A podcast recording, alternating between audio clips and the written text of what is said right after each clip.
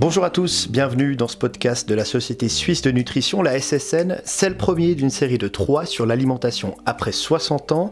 Parce qu'on ne se nourrit pas de la même manière à 25, 50 ou 70 ans, on va se pencher aujourd'hui sur ce qui change après 60 ans par rapport aux plus jeunes. On va se demander comment manger pour se faire du bien et prendre soin de son corps. Pour discuter de ça, on reçoit Muriel Jacquet, diététicienne diplômée. Vous travaillez à la SSN. Bonjour. Bonjour. Et je commence tout de suite avec ma première question. Il faut faire particulièrement attention à son alimentation après 60 ans Alors, à tout âge, ça vaut la peine de faire attention à, ce qu'on en mange parce que c'est vraiment les aliments que nous mangeons qui nous fournissent l'énergie et les substances nutritives dont on a besoin. Mais c'est vrai qu'à partir d'un certain âge, certains nutriments deviennent particulièrement importants pour conserver notamment une bonne masse musculaire et puis une bonne ossature, aussi bonne que possible en tout cas. Ces deux éléments, l'ossature et la masse musculaire, qui, qui assurent une certaine euh, mobilité, qui permettent de maintenir l'autonomie aussi longtemps que possible.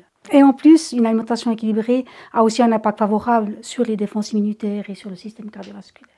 Il y a une raison qui fait qu'on doit, doit changer euh, son mode d'alimentation, c'est le corps vraiment lui-même qui se modifie? Alors en partie oui, lorsqu'on vieillit, la composition corporelle se modifie, la part de masse maigre que l'on a en nous, c'est-à-dire les muscles, les os, l'eau, diminue, alors que la part de la masse grasse a tendance à augmenter. Et comme la masse grasse consomme moins d'énergie que la masse musculaire, les besoins en énergie diminuent. Le corps, il a donc besoin d'un peu moins de calories, et par contre, les besoins en nutriments comme les vitamines, les sels minéraux et les protéines restent au moins les mêmes, voire augmentent. C'est pour ça qu'à partir de 60 ans, il serait judicieux que l'alimentation soit un peu moins riche en énergie que précédemment, mais qu'elle soit au moins tout aussi riche en nutriments essentiels. Ou presque, en fait, manger mieux. Vous avez parlé justement de ces nutriments essentiels. Euh, ça comprend les protéines, par exemple? Tout à fait, oui. Les protéines, c'est un élément central. Quand on avance en âge. Elles sont importantes pour la construction de l'organisme, notamment pour la musculature. Mais pour renouveler son tissu musculaire, une personne âgée a besoin de plus de protéines qu'une personne jeune. C'est un peu comme si l'utilisation des protéines elle devenait moins efficace avec l'âge. Il en faut donc un petit peu plus. C'est pour ça qu'il est important de veiller à avoir un apport en protéines suffisant chaque jour. On les trouve où ces protéines?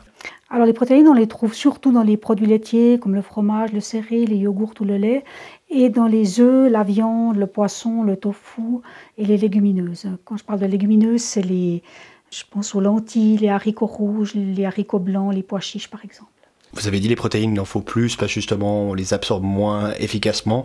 Mais concrètement, pour une personne de plus de 60 ans, c'est combien suffisamment de protéines? Il faut en manger quelle quantité? Alors on parle en portions. Ce qui est recommandé, c'est de consommer chaque jour trois portions de produits laitiers et une portion d'un autre aliment protéique comme les œufs, le tofu, le poisson, la viande ou les légumineuses. Bon, trois portions de produits laitiers par jour, c'est pas rien. Comment on, construit ses repas sur une journée pour trouver euh, justement ces trois portions de produits laitiers? Alors il y a différentes façons de faire. On peut manger trois fois par jour une petite portion. On peut manger peut-être deux fois deux portions à, certains repas.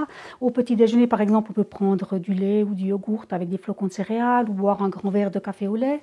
Dans la journée, on peut par exemple prendre un yogourt nature avec des fruits. Ça peut être en dessert, du repas de midi ou dans l'après-midi. Au repas du soir, par exemple, un petit morceau de gruyère euh, pourra faire l'affaire. Et puis quand je dis un petit morceau de gruyère, c'est vraiment un morceau de la taille d'une boîte d'allumettes. Hein. Quand on parle du fromage, c'est vraiment des quantités qui ne sont pas très grandes. Donc c'est assez facile aussi à un seul repas de manger parfois deux portions. Vous avez parlé de ces trois portions de produits laitiers, mais aussi d'un apport protéique, c'est ça? Les produits laitiers, ça suffira pas. En plus, ce serait bien qu'à un des repas principaux, il y ait un mets à base d'œufs, de viande, de poisson, de tofu, de lentilles, pois chiches ou autres légumineuses. Dans l'idéal, c'est préférable de varier les sources de protéines, de ne pas manger seulement une seule source, car tous ces aliments sont riches en protéines, mais ils apportent aussi d'autres nutriments, et chacun a sa spécificité en fait.